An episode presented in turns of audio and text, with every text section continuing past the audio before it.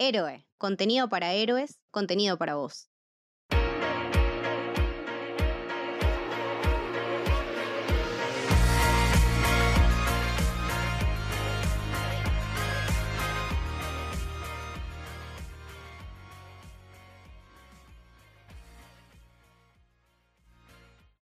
Bienvenidos, bienvenidas, bienvenidas al Camino del Héroe. Yo soy Camito. Hoy estoy con Mili. Hola Mili. Buenas, ¿cómo va? Todo bien. Y hoy trajimos a Mati Rodríguez Picasso. Hola Mati, ¿cómo estás? Hola, ¿cómo andan? Bien, muy bien, muy contentas. Eh, te invitamos acá para hablar de West Side Story, de Steven Spielberg. Eh, gracias por invitarme primero y si uno se pone a analizar los estrenos que tuvimos eh, en estos meses y en cuanto a calidad cinematográfica, creo que excede completamente todo lo que vimos. Si bien hubo buenas películas, esto es algo superior, pero bueno, ese es Spielberg. ¿Y la, estabas esperando? O sea, ¿era algo que vos querías ver o era algo que te sorprendió cuando la viste? No, no, la, estaba esperando. Supuestamente la película tenía que estrenarse en diciembre del año pasado, pero bueno, sabemos lo que pasó, ¿no? Eh, y esperarla un año más fue, fue difícil, pero yo qué sé, las películas llegan en el momento indicado siempre. Nada, contentísimo, ¿no? Porque la película, si bien iba con expectativas, porque como dije antes, es Spielberg, eh, encontré algo completamente increíble. Es una película enorme. Sí, sí, sí, sí. ¿Mili? Sí, creo que en relación a lo que decía Mati, yo leí varios comentarios en, Twitter de gente que, no le gustó tanto la, la película. Fueron pocos, fueron Pecadores. pero algunos sí, algunos así como gente a mi entender un poco rara. Y creo que sí, sí, bueno, perdón, pero es que es como decía Mati, me parece que con esta película te puede pasar que te guste o no te guste, pero es indiscutible que es perfecta. Que técnicamente es una belleza que no tiene una falla que es perfecta desde que inicia con ese plano secuencia que ya te, da taquicardia y mucha piel de gallina hasta el final, eh, que de hecho empieza como termina, empieza con la cámara acercándose y termina con la cámara alejándose.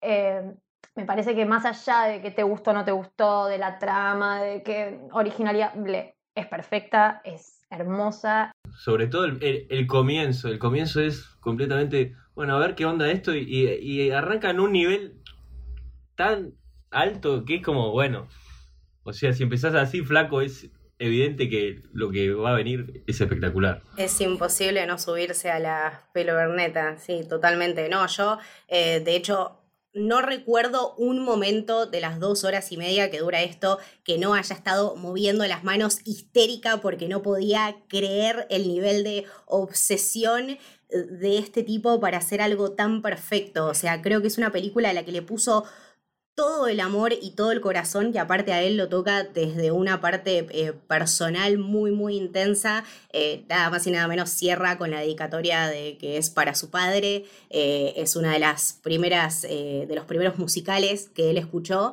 y nunca tuvo la idea de hacer otro musical que no fuera West Side Story. es trabajar para la perfección y me parece que si lo ponemos en retrospectiva de todo lo que logró, que son cosas enormes a lo largo de casi 40, 50 años de, cine, eh, podemos decir que es el resumen del CV perfecto de, Steven Spielberg. O sea, si vos querés mostrarle a alguien que es una peli de Steven Spielberg, yo le mostraría esto. Sé que tiene un montón de cosas que son increíbles, pero me parece que acá alcanzó un, un nivel ya ah, que es un escándalo, o sea, es todo lo que él es y lo excede, porque también creo que laburar con las mismas personas con las que hizo tantas maravillas le da una libertad y le da una cohesión que si la pones encima con todo ese derroche de talento del cast es algo imbatible. Es que es el realizador definitivo, es un tipo que puede hacer cualquier cosa.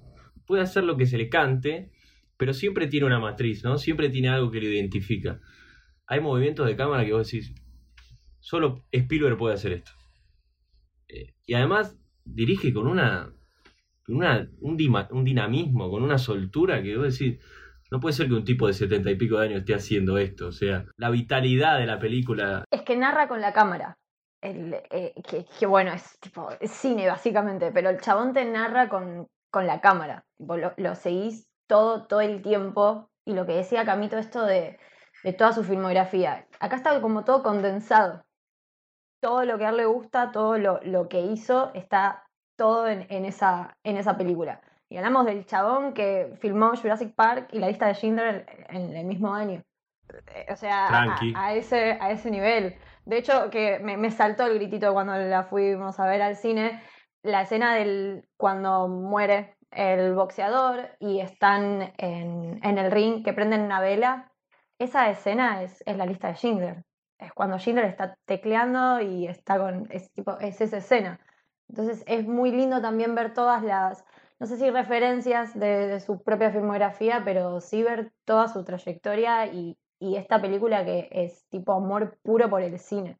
Sí, me, hizo acordar, de hecho, eh, hablando de las pelis que salieron este año y quería conversar un poquito más de todo este tema de la taquilla y de cómo impacta en estas producciones. Eh, me parece que dialoga mucho con eh, lo que fue Cry Macho en, en, su momento, ¿no? Ahora hace poquito estamos hablando de un tipo como Clint Eastwood que también tiene 50, 60 años haciendo cine.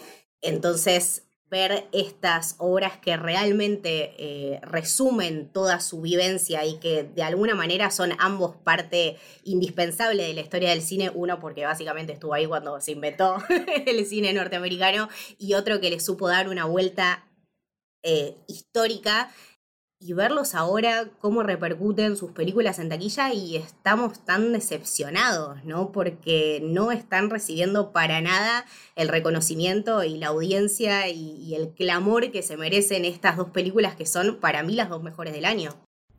Eh, es un poco triste, eh, pero bueno, eh, inevitablemente estamos... Y la película también habla de esto, ¿no? creo que la película tiene una, apunta fuertemente a, al valor de la tradición y lo tradicional, al igual que Cry Macho y si nos vamos más atrás, no sé, The Irishman o Once Upon a Time in Hollywood. Películas que miran el pasado, miran la tradición, pero no sé si tanto con una mirada de nostálgica o de añoranza, eh, sino como diciendo, bueno, a partir de acá eh, estamos perdiendo algo, ¿no? Miremos un poco hacia atrás para ver hacia dónde vamos. Eh, yo qué sé, hay un libro de Martín Cohen que es la, vanguardia permanente que habla un poco de esto, de que el futuro ya fue, que el arte está en un momento donde tiene tanta pasividad eh, por el sistema en el que estamos metidos, ¿no? Eh, que tiene que mirar hacia atrás para reconvertirse, para hallarse nuevamente. Y creo que estas películas hacen esto. Y bueno, lo que sucede en taquilla y bueno, mismo con la salida, no puede ser que una película de Spielberg en nuestro país se estrene con 49, en 49 salas solamente. Es peligroso. Bueno, y de hecho lo, que decía Mati, si nos ponemos a pensar, las mejores películas del año, Cry Macho, bueno, Las Night in Soho, tal vez podría entrar, Malignant. Malignant. Son películas que referencian totalmente, eh, nada, el giallo, el western, todas películas de antaño. Y, y esos... Todas películas que le fueron mal en A las que le fueron muy mal y ahora son, pero son referentes y son parte de, la historia. De hecho, bueno, crecimos mirando películas de, Spielberg, aunque no sabíamos que eran de Spielberg, porque tal vez ni sabíamos quién era, pero crecimos viendo su filmografía. Y la verdad que es muy triste, tal vez un chabón que con Jurassic Park te, llenaba un montón de salas, hoy en día, eh, yo qué sé, sí, es, es tristísimo. Y la película habla un poco de eso, de hecho, toda una ciudad derrumbada. Completamente, la película habla, habla sobre esto y Spielberg es sumamente consciente de lo que sucede. En Ready Player One habla de lo mismo. Reflexiona todo el tiempo, sí. Esto de volver hacia atrás para ver hacia dónde vamos, ¿no? Eh, y en Ready Player One, cuando ellos eh, controlan este, ay, se me fue el nombre de la realidad virtual, eh, deciden como limitarlo, o sea, hay un claro mensaje de volvamos un poco más a lo real, salgamos de esta matriz donde nos mandan pantallas y bueno, la, la bueno, Historia eh, cuando empieza que empieza en toda esa destrucción que es el barrio, tiene ese zoom a esa a ese barrio de ricos que va a ser y es un poco eso, ¿no? Estamos constantemente viviendo esa ilusión y, no observamos lo que tenemos alrededor, que lo que tienen alrededor los Sharks y los Jets, que se viven peleando, peleando entre ellos para conquistar el barrio, lo que no se están dando cuenta es que el barrio no está, no tiene mucho futuro por delante. Que no está. Es una pelea, o sea, son niñes peleando eh, sin mucha conciencia de por qué están peleando y están todos en la misma. Sí, y, también el, tema de acompañar toda esta visión, ¿no? Con, como decíamos, el dinamismo de la cámara de, Steven y también eh, la manera en que él decide encuadrar a todos estos personajes, ¿no? Siempre los vemos rodeados y limitados, no solamente por el barrio, sino por algo tan sencillo como alambrados, como portones, puertas que se abren, puertas que se cierran, espacios muy chicos, siempre están confinados a vivir en esta realidad donde eh, lo único que importa es hacerse un lugar para qué. Eh, porque eh, tenemos un, bueno, enemigo, el enemigo de siempre del pueblo, que es la policía, y realmente como este policía no les hace les quiere hacer creer a, los Jets en, algún punto y en alguna manera que bueno que él está de su lado y como que bueno les dice no bueno ustedes se tienen que llevar bien con estos chabones porque si no les va a pasar esto pero en realidad no les importa nada ni nadie o sea simplemente le están eh, cumpliendo los deseos a un organismo mayor y me parece que bueno de, esa manera también dialoga muchísimo con, el clásico que ni siquiera es la, la peli del 61 o la obra o la obra musical, sino bueno, Romeo y Julieta, ¿no? Estas dos familias que se pelean constantemente, ¿por qué? Después al, último momento, cuando llegan las últimas consecuencias, se dan cuenta que nada de esto tiene sentido.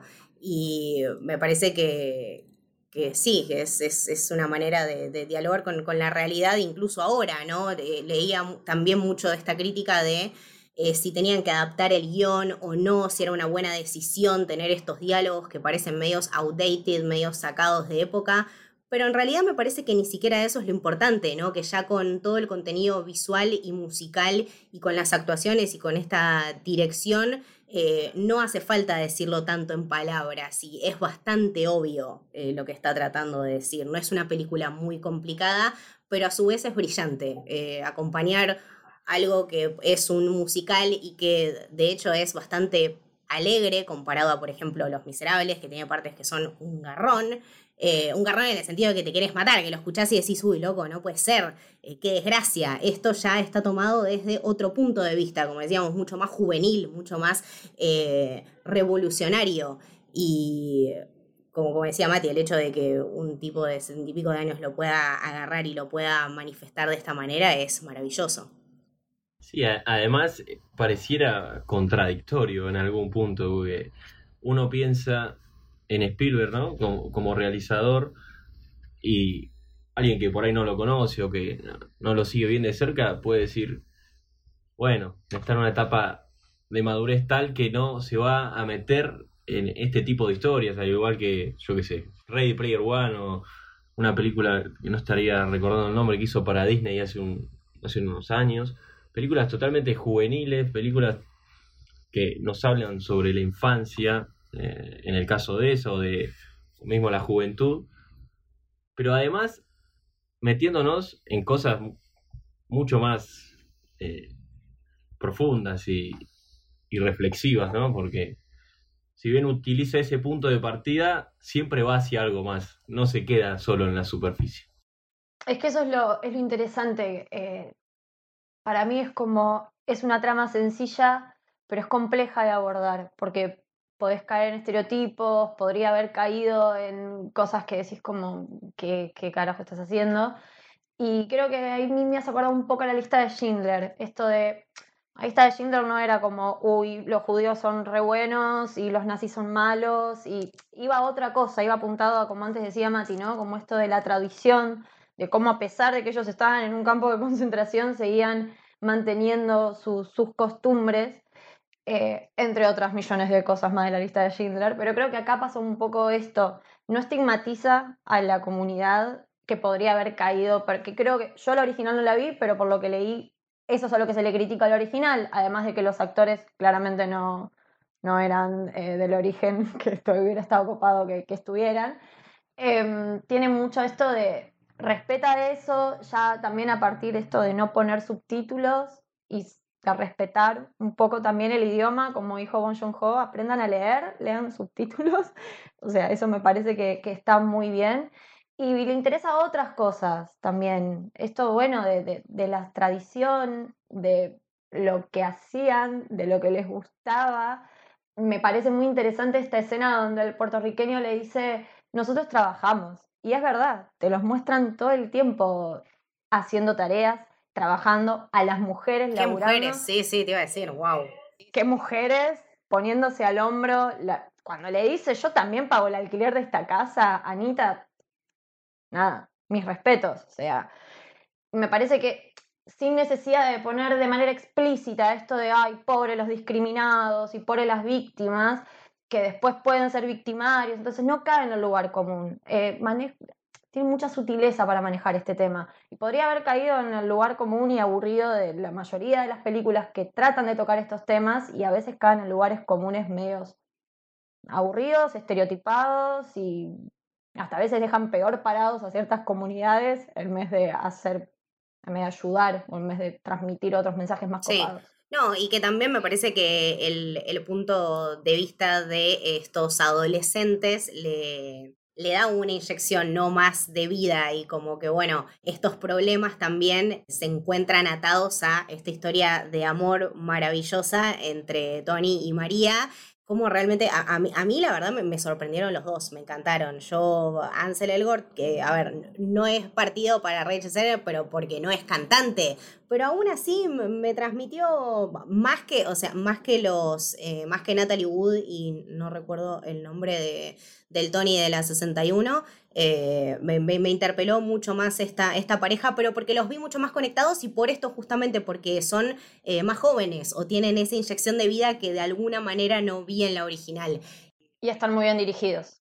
Ah, bueno, eso es una cosa increíble. La escena del baile cuando ellos se conocen, que si bien en la original es bastante, está muy bien hecha, como se difumina todo alrededor y quedan solo ellos dos encuadrados, lo que hace acá Spielberg cine mudo. Bueno, toda la película tranquilamente podría ser muda y no tener diálogos y podrías, podríamos entenderla completamente, pero esa escena en particular, como la música va bajando, todo se va desenfocando y solo quedan ellos dos. No, no, la verdad. Y la iluminación cuando están atrás de las gradas, que es muy similar a la iluminación de cuando él hablaba con Valentina en, que se le ven los ojos y, se, y esos, eh, los ojos de esa chica que no paran de brillar en toda la película. No sé cómo hicieron, pero es como mágico y los ilumina de una forma que... Ella le dice que es muy alto y él se agacha encima.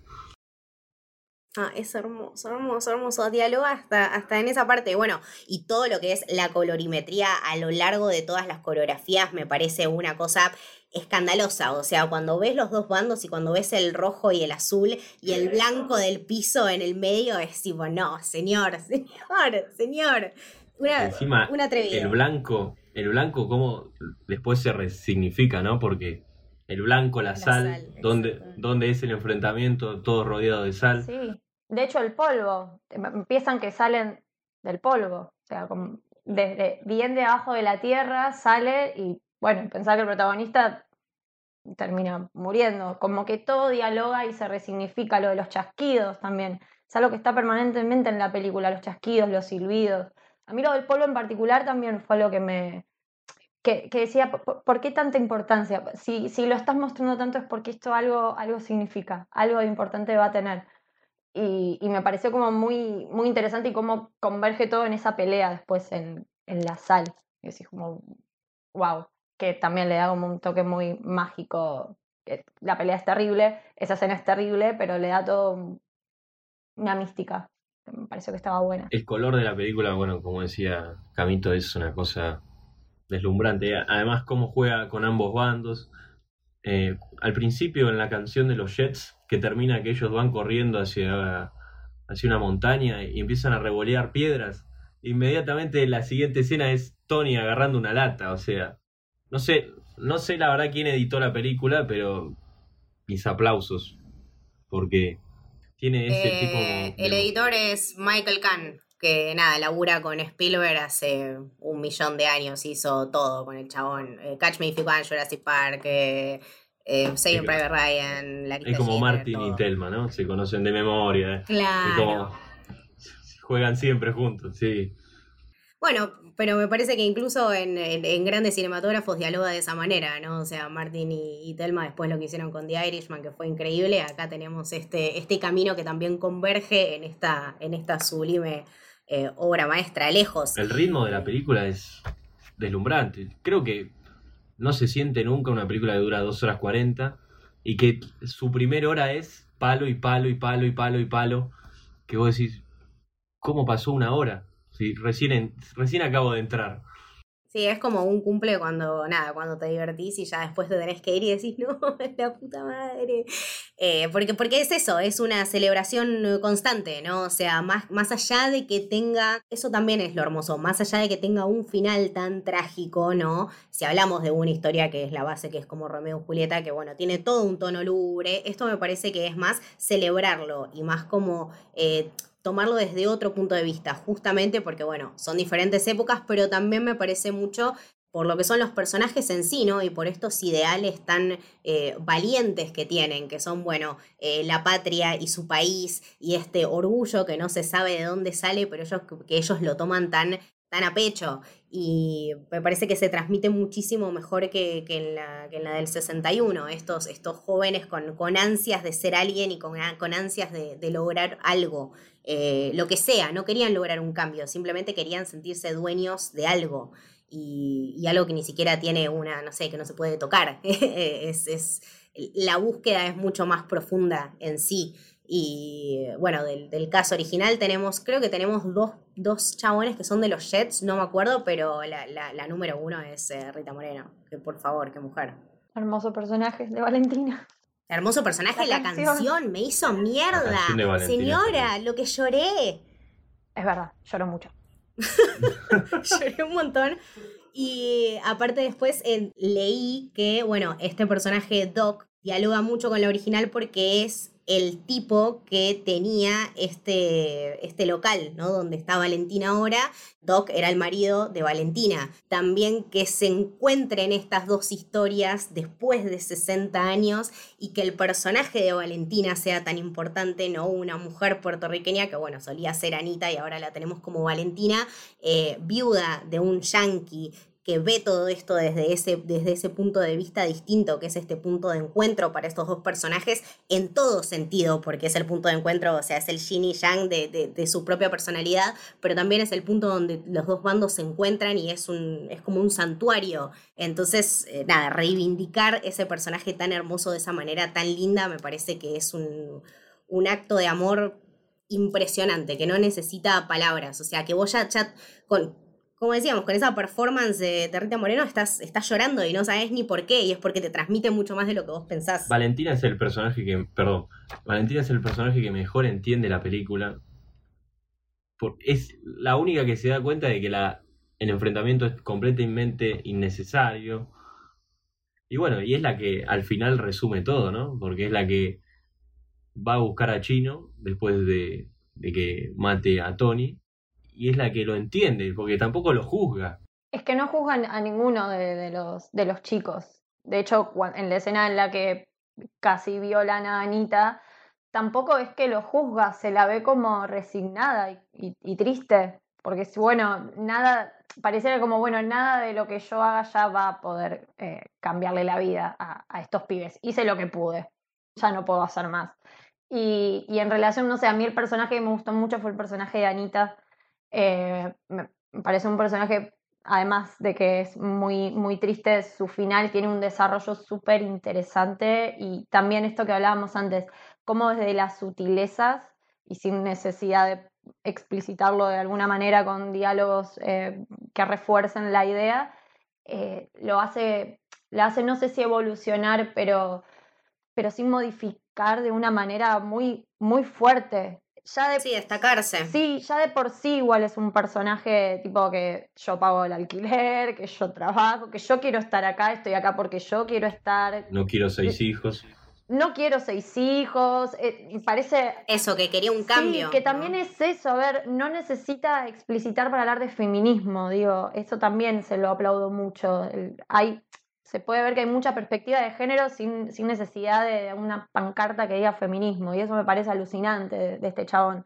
Y Anita me parece que refleja mucho, mucho eso, un personaje súper fuerte, una mina que decide todo en, en, su casa y en su vida, y es, es muy lindo la escena en la que los hace hablar en, en inglés a ellos, porque no hay que tenemos que hablar en inglés porque hay que acostumbrarnos y, y después como vuelve para atrás y la escena en la que dice yo soy puertorriqueña eh, no sé a mí se me puso toda la piel está bien después de que perdió a, su amado que también es muy interesante esa escena de ella poniendo la mesa con las flores y después yéndolo yendo a reconocer el cuerpo como bueno esa última cena nunca se dio y esas flores no van a usarse para lo que estaban pensados usarse. Eh, también me parece que, y estuve hablando y sé que muchos la putearon a Anita cuando le miente, que bueno, chicos, si no, no había Romeo y Julieta, alguien tenía que mandarse eh, ese papel, pero yo pensaba como, pará, la estuvieron a punto de violar, y si yo fuera Mina, también pensaría como, bueno, yo no voy a dejar que una de las pocas personas que ahora tengo en mi vida se vaya con estos chabones que me trataron de violar. Eh, no me pareció una decisión tirada de los pelos, la decisión de Anita de, mentir y decir, bueno, no, ella ya no está, eh, te, voy a cuidar de, esta gente. Eh, pero bueno, yo lo tomé por ese lado. Puede ser que a la mayoría de la gente le haya dado bronca y es entendible porque uno quiere que termine bien y felices, pero bueno, le, encontré como ese significado. Sí, la, bronca también va también del lado de que estás tan compenetrado en ese momento y en esa historia y que querés que termine de una vez y que ya sabes cómo va a terminar y va a terminar re mal. Pero cuando Anita dice eso, es tipo, no. No, Anita, no. Cierto, me había olvidado. Es meter más leña al fuego, ¿para qué? Exactamente. Y bueno, después está el, el, final que para mí es, no sé, es, es todo. O sea, eh, es el diálogo perfecto, como decía Mili, entre el principio y el final y es un viaje que nunca pensaste que podías ser capaz de hacer en dos horas y media y por estas cosas, no porque mediante las acciones y mediante la manera de comunicarse de todos ellos y, de lo que aprenden y de que en realidad en esta batalla eh, los dos bandos salen perdiendo, ahí es cuando lo ves y te das cuenta y decís, ok, son chicos, ¿entendés? O sea, son niños y me parece que eso es lo que más te rompe el corazón, que empatizás muchísimo más desde ese lado y desde el lado también, bueno, que te está contando una historia de amor hermosa, pero más que nada es eh, verlos en esa situación y decir, no, todo esto se podría haber evitado. Sí, coincido un poco en eso, pero por ahí, siendo un poco optimista, dentro de toda la tragedia, eh, creo que el final es bastante positivo en algún punto. Es el encuentro de estos dos grupos que se terminaron matando, pero en la muerte y en la tragedia hecha y derecha es donde consiguen ese punto, punto de encuentro.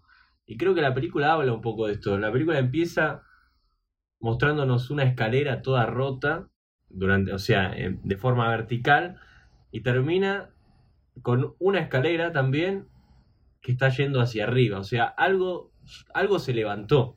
Algo de, de todo eso nació. Si bien está, eh, obviamente, el final es súper triste, creo que deja un rayo de luz y hasta es explícito porque el sol está saliendo en ese momento. Sí, sí, sí. Sí, es que me has acordado un poco del final de Once Upon a Time. ¿no? Como esa, esa cámara alejándose, dejando una puerta abierta. Y esto también es un poco bueno, dejando el espacio abierto a que esta gente no se siga matando, básicamente. Y, creo que también a lo que le, criticaban un poco de lo que decía antes Camito, de bueno, pero como que no había muchas modificaciones en relación al original o, o whatever, cosas que le pueden decir. Y mm, me parece que estos debates también toman, y que de hecho creo que lo dijo Spielberg en una entrevista, estos debates toman más significado en, en estos años y en estas épocas. Porque convengamos que hace muchos años atrás y no hace falta ir muchos, muchos años atrás, no eran temas de debate que nos interpelaran mucho. Recién hoy en día se empiezan a abrir un poco más estos debates realmente de forma seria. Eh, y me parece que eso también se ve, y lo voy a decir porque me quedé totalmente enamorada, se ve bastante eh, en el personaje de Annie Bodies. Pues es un chico trans y no necesita ni, ni, decirte que pasó una vida re difícil, ni que es discriminado. Eh, no, está. Está y se define como lo que es y no se discute. Y después está bien, eh, tampoco eh, hubiera sido tal vez medio artificial que todos sus compañeros lo apoyaran y le dijeran sí. No, o sea, está bien planteada la situación y hasta bien los insultos que le dan porque son también de la época pero está bien planteada la, situación, es súper actual y te está hablando de la actualidad, sin necesidad de refregártelo en la cara, te habla de, de todos temas que hoy en día no, nos siguen interpelando, como esta cosa de, bueno, dos bandos que se siguen peleando y en realidad los que te siguen cagando son los de arriba, no hay como mucho... No, no, no, nadie no salen ganando es, nuevamente lo que decís, eh, no cae en lugares comunes. No, trata a nadie como si fuera una otredad, o sea, los trata a todos por igual. Sí, sí, sí, sí, no hay un personaje que, que sea más que el otro y me parece que también eso eh, me lleva a pensar en, en pelis de, de, hace bastante, ¿no? O sea, en este contenido que quizás ya no vemos y que como quizá ahora es mucho más eh, necesario o mucho más pedido por el público esta eh, expresividad y este, y este diálogo constante con las injusticias y con las cuestiones de género, pero acá viene un chabón que hace 50 años que está haciendo cine y que te dice, mira, no tenemos que hacerlo todo así siempre. Yo te propongo otra cosa. ¿Basado en qué? Basado en todos estos años que yo llevo haciendo películas y bueno, te vengo a traer otro punto de vista sobre algo que es muy actual, ¿no? O sea, es muy lindo ver esta fineza o, esta, o esta nobleza y esta clase cuando se trata de retratar este tipo de personajes que, no sé, además ya retratarlo de otra manera llevaría mucho tiempo, eh, no, es el punto, o sea, no, es el punto del personaje, no es el cambio que intenta hacer, es simplemente tener una presencia y ocupar un lugar que es, nada, el lugar que le corresponde como cualquiera de los otros, ¿no? Es tratarlo como cualquiera de los otros. Lo que hace es para... Nada, nada careta es. El tipo dice, esto es así, si lo quieren aceptar bien, entiendo que puede haber conflicto por esto, pero bueno, es lo es esto. Y más sabiendo que es un tipo que tiene setenta y pico de años, ¿no? O sea. Y es eso, y es volver un poco a los, a los orígenes, porque tiene, por lo menos para mí, tiene un montón de cine clásico. Eh, de hecho, creo que la actriz que hace de Valentina también actuó en Singing in the Rain. Me parece que también, no como una figura eh, importante en la película, pero sí estuvo. Y vuelve un poco a los, a los clásicos. Y eso también es una manera de decirte, bueno, hay que mirar un poco de dónde venimos, quiénes somos lo que somos gracias a quienes transitaron todo un camino eh, enorme y nos dejaron un patrimonio enorme para el cine y hay que cuidarlo eso, hay que cuidarlo un montón, por esto antes lo que hablamos de las salas y, demás. Le debemos un montón a Spielberg, a Clint Eastwood, a Scorsese, Digo, a De Palma, a Cronenberg, a Carpenter, o sea, es todo, o sea, y me parece que y me parece que también eso lo estamos viendo ahora, como decías vos, no creo que estamos, que estamos presenciando unos eh, cinematógrafos contemporáneos, unos directores contemporáneos que nos hacen reevaluar y realmente valorar mucho más esto que tenemos, porque llegan, no sé, en, algún momento van a llegar películas que nos van a hacer sentir re viejos y me parece que de hecho ya está pasando.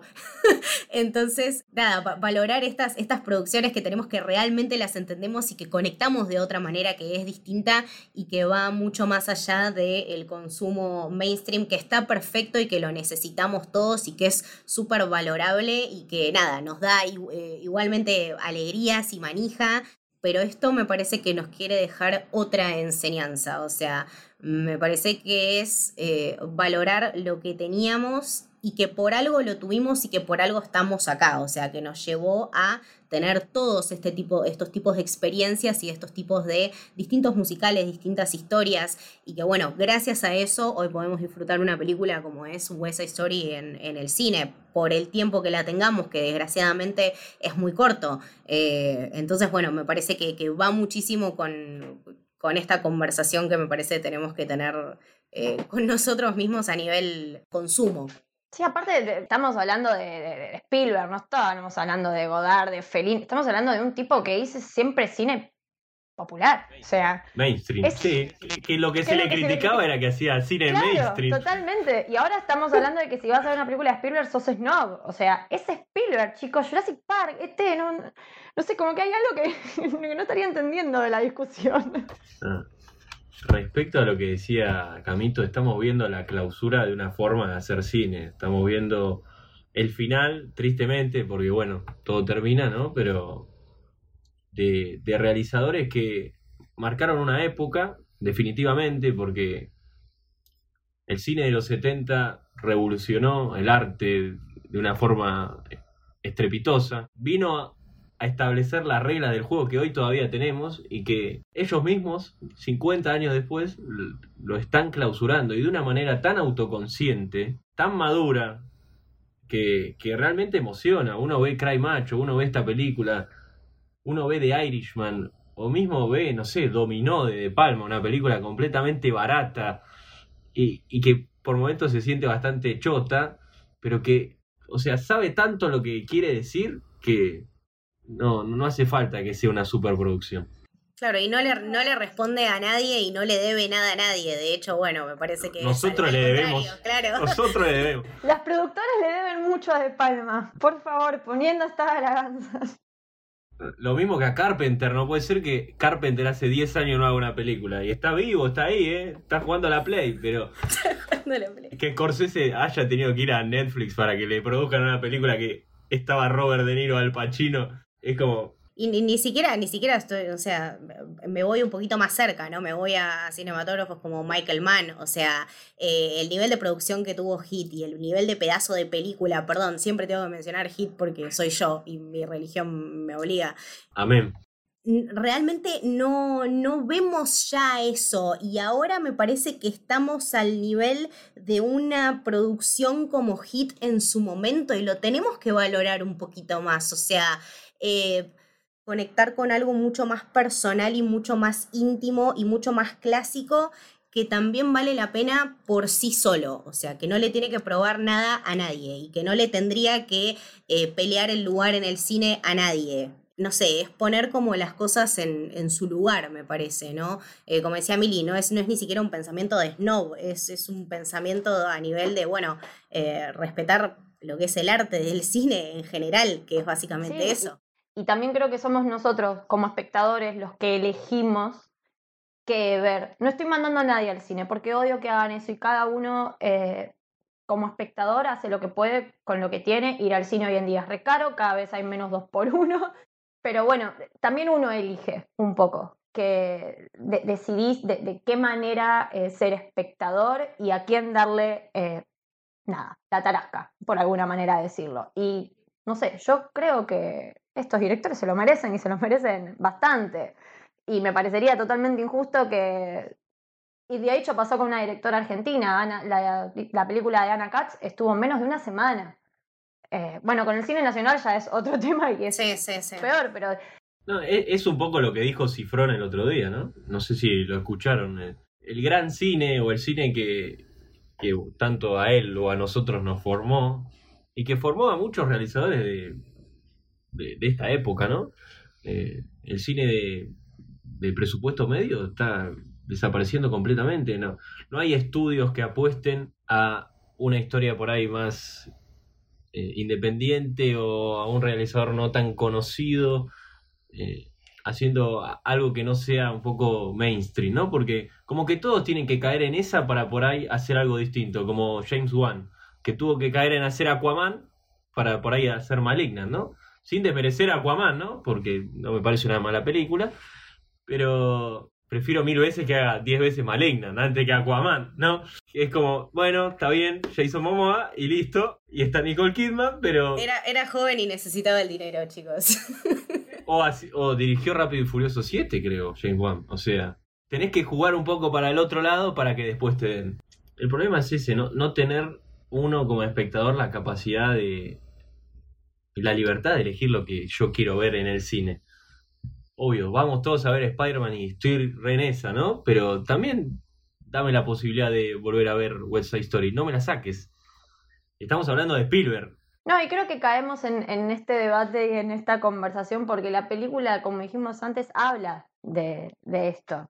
Habla de algo que se destruye y algo que se va a empezar a construir y dos polos que se pelean y que tienen que de alguna manera empezar a, a en tener puntos en común porque vivís en un mismo lugar y te lo vas a seguir cruzando. Entonces creo que también eso se ve reflejado en, en el cine. Como decías antes, Mati, bueno, tuvo que hacer Aquaman, James Gunn, para después poder hacer lo que él quiso hacer. Y esto está totalmente en diálogo todo el tiempo en el cine. Me gustaría que en algún momento fuera, la, fuera un poco más equitativo, pero bueno, veremos qué sucede. Creo que, creo que la peli nos realmente nos interpeló mucho más de, de lo que me imaginaba porque nada, no, no sé, es más allá de ser una, celebración de, la vida y de, bueno, de que algo bueno salga de algo malo, eh, te deja pensando de vuelta, ¿no? No es necesario el, diálogo explícito con la realidad para dialogar con estas cuestiones que están todo el tiempo presentes. Eh, sin ir más allá, terminamos, terminamos hablando de, de las situaciones actuales del cine eh, con una peli que es una remake de una obra que está basada en Romeo y Julieta. O sea, más vuelta al clásico no se puede pedir. Y me parece que, bueno, toda película que, te deja reflexionando, y más si es un musical, y más si es una peli de Steven Spielberg, eh, merece la pena en, en, nuestro, nada, en nuestro podcast. Y bueno, merecía este lugar que espero que, no sé, que la situación cambie un poco, que, podamos disfrutar estas, estas pelis eh, un poco más de tiempo en el cine.